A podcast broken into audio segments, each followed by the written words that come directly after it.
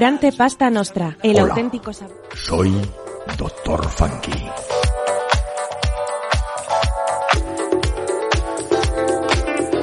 Y tengo la receta que te hará bailar. Todos los domingos, de 10 a 12 de la mañana,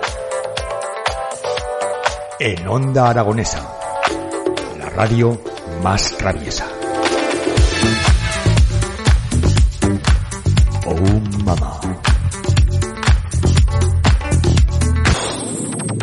Onda Aragonesa 96.7 FM Zaragoza.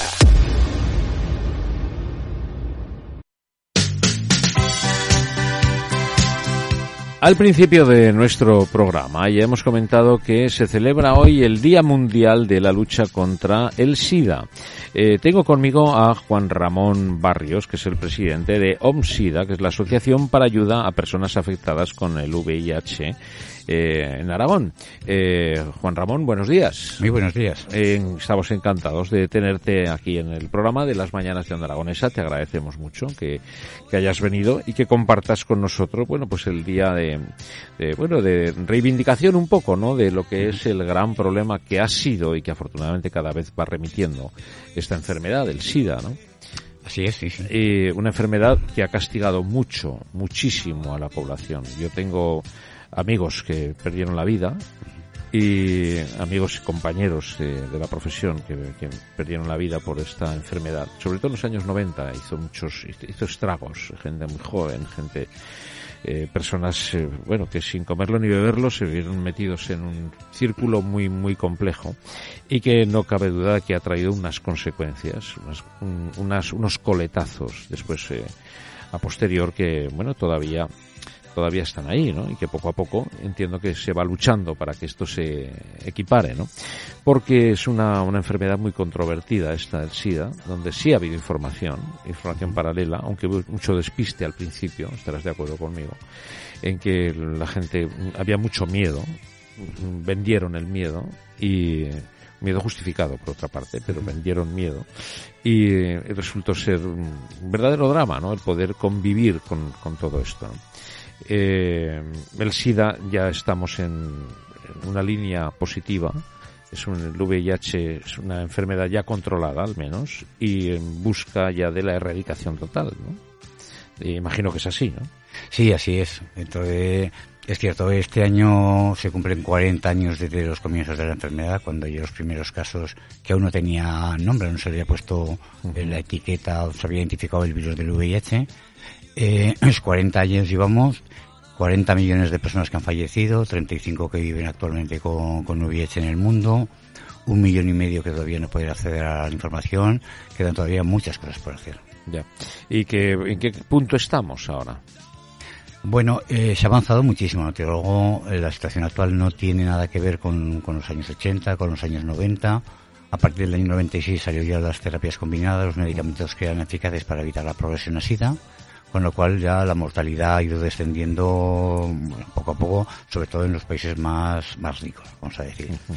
Hoy estamos en una situación del el VIH, es una enfermedad crónica, que hay un tratamiento muy cómodo, que es un, una pastilla, que puede tener un par de fármacos, de familias de fármacos, y que una persona cuando es diagnosticada, pues se toma la pastilla y puede llevar una vida igual que cualquier otra persona que no tenga VIH. Uh -huh. Puede trabajar, puede tener hijos, eh, puede hacer deporte, o sea, no hay ninguna actividad que no se pueda hacer con una persona siempre eh, que esté diagnosticada.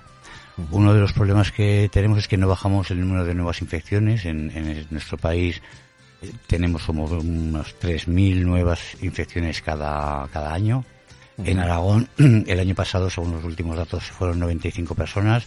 En el anterior fueron 131. Yo creo que este descenso se debe fundamentalmente a, a los tres meses que hubo de, de, parón en la pandemia, donde no se hacían cribados, donde no había eh, centros, la prioridad era otra. Y yo creo que había tres meses de, de, de no falta de pruebas y de falta de resultados. Eh, todavía está el, el, contagio está ahí en la calle, ¿no?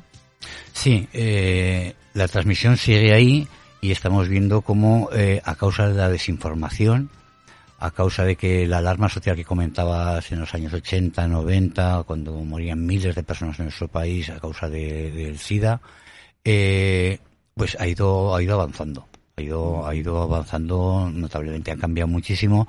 Hoy en día es muy poco las personas que fallecen de VIH.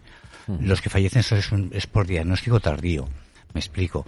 Un diagnóstico tardío es cuando una persona eh, acude a los servicios sanitarios, normalmente los servicios de urgencias, porque lleva ya varios años con la enfermedad y no se ha hecho la prueba de, del VIH, con lo cual no lo desconoce y eh, ya entra en una, en una fase que ya el sistema inmunológico está deprimido y aparecen las enfermedades oportunistas y ya, pues bueno, hay que tener en cuenta que es peor el estado de salud y lo que también es más complicado es que a causa de este sistema que hay un 14% de personas con VIH que desconocen su estado serológico en nuestro país y a causa de desconocerlo, pues las relaciones que tienen generalmente sexuales, hoy en día es una enfermedad de transmisión sexual, no como antes, eh, son de alto riesgo y se estima que son responsables de un 60 o un 70% de las nuevas infecciones. Claro.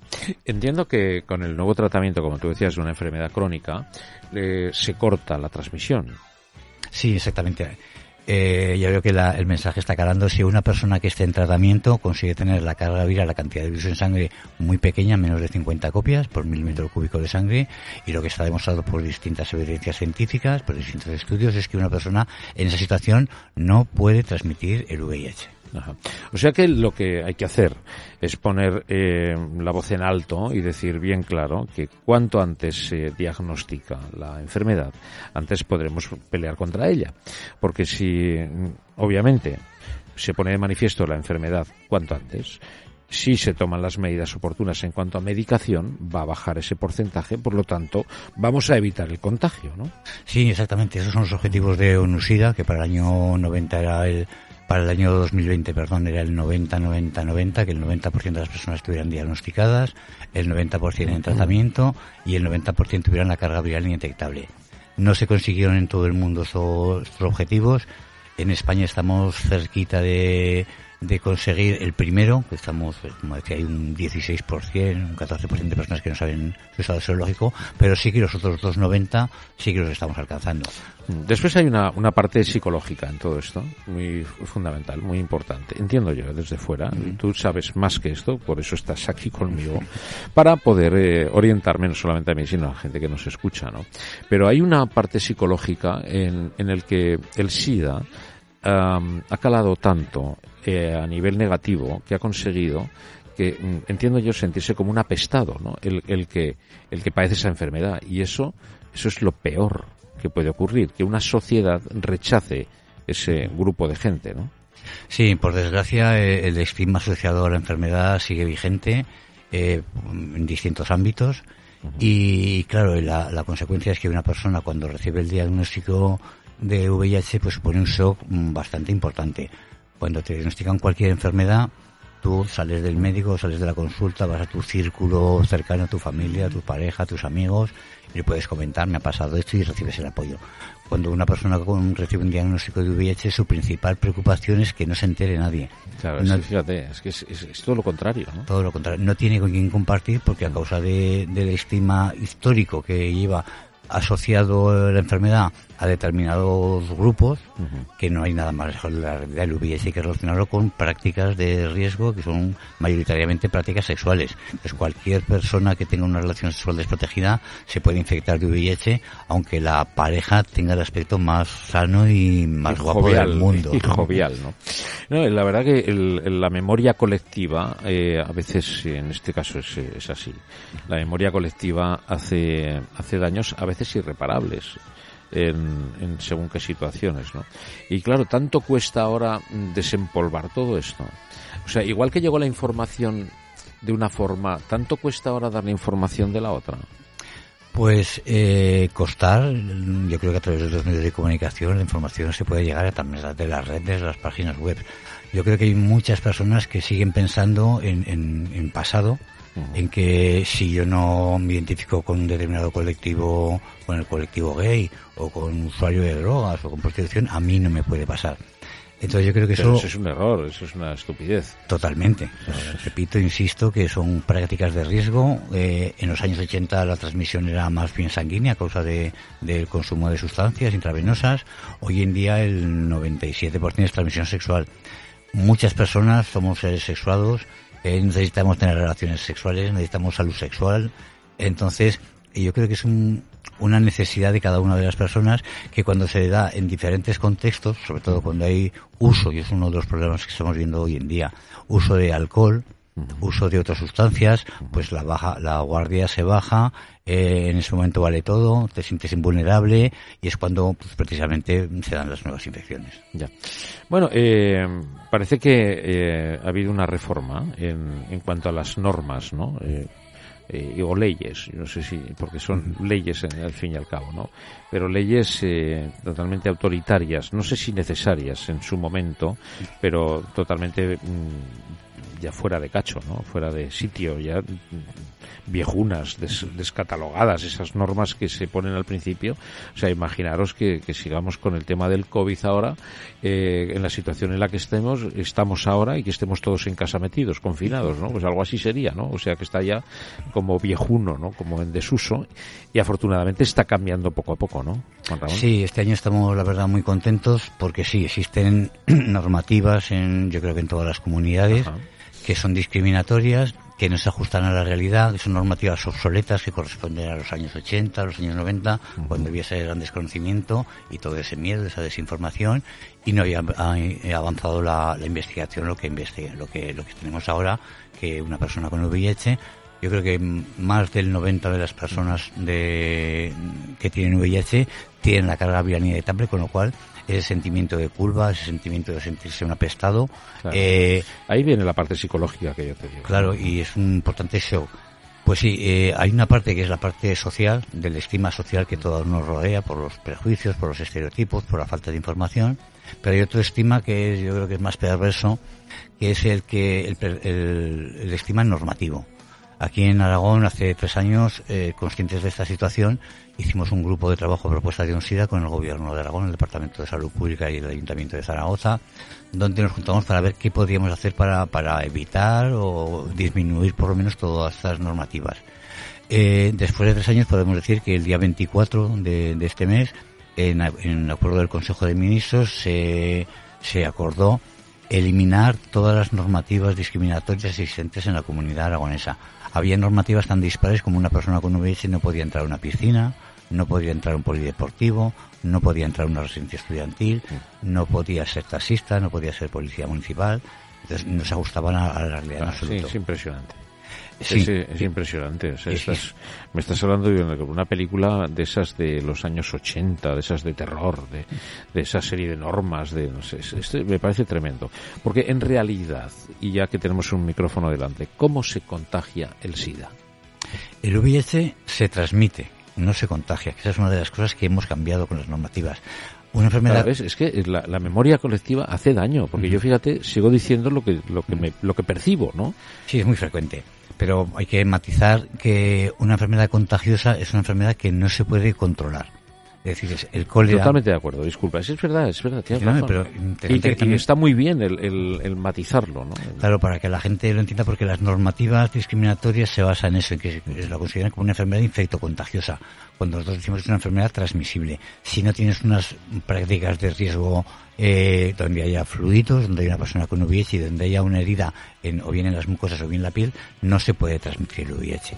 Ni besando, ni abrazando, ni con masajes, ni a través de un mosquito, ni con la saliva, no se puede transmitir el VIH. Yo creo que eso hay que insistir porque sigue existiendo mucha desinformación. Uh -huh. Por respecto a las normativas, eh, pues hemos conseguido ser la primera comunidad en España que ha erradicado todas estas normativas. Antes una persona, como decía, no podía acceder a los cuerpos de y fuerzas de seguridad, debe ser bombero, policía local, y hoy en día si ya eh, a través de este acuerdo no se puede discriminar en ninguna convocatoria de empleo, ni pública, ni, ni, ni aragonesa, ni de las entidades locales. No se puede excluir a las personas de VIH en ningún tipo de servicios sociales o, o de servicios lúdicos, como pueden ser las piscinas. Y lo que es también más importante, a partir de ahora no se podrá sacar ninguna convocatoria de empleo público donde se excluya a las personas con VIH. Bueno, que no es poco, hemos dado un paso importante. ¿Cómo vive una persona con VIH? ¿Cómo ve el mundo? ¿Cómo ve la vida? Bueno, eh, yo creo que es, que es un proceso. Cuando te diagnostican, pues es un shock y que te tienes miles de preguntas, miles de dudas sobre cómo va a ser tu futuro, cómo va a ser tu salud, si tienes que decirlo en el trabajo, si te van a echar del trabajo y luego el shock personal que eso que eso supone, ¿no? Como decíamos antes, que uno se siente culpable simplemente de haber tenido una relación sexual desprotegida. Yo siempre digo a, a las personas cuando los atiendo que no han hecho nada que no hayamos hecho la mayoría de las personas. ¿Quién no ha tenido en alguna ocasión en su vida una relación de desprotegida? Yo creo que la mayoría de las personas ha habido algún momento, pues la fiesta del pueblo, un, un enamoramiento súbito, una discoteca, que pasa, puede pasar. Entonces, sentirse culpable no vale absolutamente para nada. Es sentirse responsable, sí, ser responsable uno con su salud, yo creo que es lo, lo conveniente, que cada uno seamos responsables de nuestra salud y que adoptemos las medidas necesarias para evitar no solo el VIH, sino otras enfermedades de transmisión sexual que se están disparando. Tenemos ahora un, se ha multiplicado por 10 en los últimos años enfermedades como la sífilis, la gonorrea, eh, la clamidia, cosa que vamos casi a datos de, del siglo pasado. Uh-huh. Realmente es alarmante la falta de información, la falta de educación y sobre todo en las personas jóvenes la falta de campañas. El SIDA no da, el póntelo, pónselo, yo creo que nos ha, lo tenemos todo tatuado en la memoria, pero la gente joven no tiene referentes, no hay campañas donde se les informe y lo que es peor tampoco no hay educación en los centros escolares donde se explique pues bueno qué es la salud que es la prevención y que son las enfermedades de transmisión sexual. Está claro. Bueno, lo mejor de todo, me quedo con que damos pasos adelante, que me parece fenomenal, que la sociedad avance, que, que esté en el sitio que le corresponde y que no tengamos esa imagen obsoleta y ya eh, fuera de fuera de onda y que, que tire hacia él sobre todo lo, lo, más importante, ¿no? que haya control sobre esta enfermedad que tanto daño ha hecho. ¿no?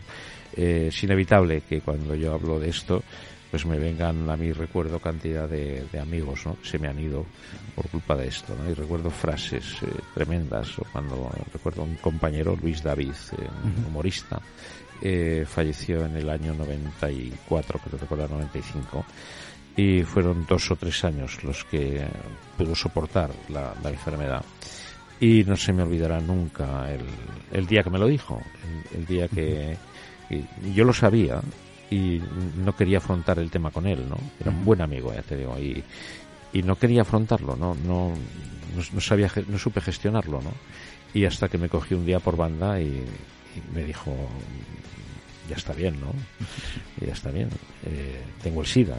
Eh, digo, ¿qué me estás contando? Dice, no, yo sé que tú lo sabías, ¿no? Eh, Digo, pues, pues, sí, pero no, no, no, sé gestionar esto, dice, ni yo, ni yo. O sea, una, una bah, tremendo, me emociono de, de, sí. de recordar esto. ¿no? Yo también he vivido toda esa época, tengo 60 años, y bueno, era, era acompañado de muchas personas en los sufrimientos, los ingresos a los hospitales cuando no había tratamientos, salía una enfermedad oportunista, lo ingresaban, eh, se iba deteriorando, lo mandaban a casa, volvía otra vez por otra enfermedad oportunista, tremendo, tremendo. era muy duro, muy duro. Bueno, pues eh, Juan Ramón, nos quedamos con lo bonito. Vamos Así. a quedarnos con lo bonito. Vamos a quedarnos con la vida, uh -huh. la vida y sobre todo la igualdad, ¿no? Y el, el poder convivir todos y, y el, bueno, lanzar esa información, ¿no? De, de que todo el mundo somos, eh, bueno, estamos en, en, la vida y, y somos eh, personas de riesgo, todos, absolutamente todos, que tenemos que tener conciencia, que tenemos que tener prevención, eso sí es importante, conocimiento de la enfermedad y por supuesto responsabilidad. Eso es lo que pedimos. Así es. Pues eh, muchas gracias por acercarte en un día tan importante como el de hoy, que sé que estás muy liado, que vienes de Aragón Televisión, me has comentado, y seguro que los medios te van a acribillar hoy. Así. Bueno, pues muchas gracias. Pues muchísimas gracias a vosotros por tener esta oportunidad de explicar que hoy en día ha cambiado la realidad y que es bueno informarse y que es mejor todavía no tener miedo. Así es. Muchas gracias. A vosotros.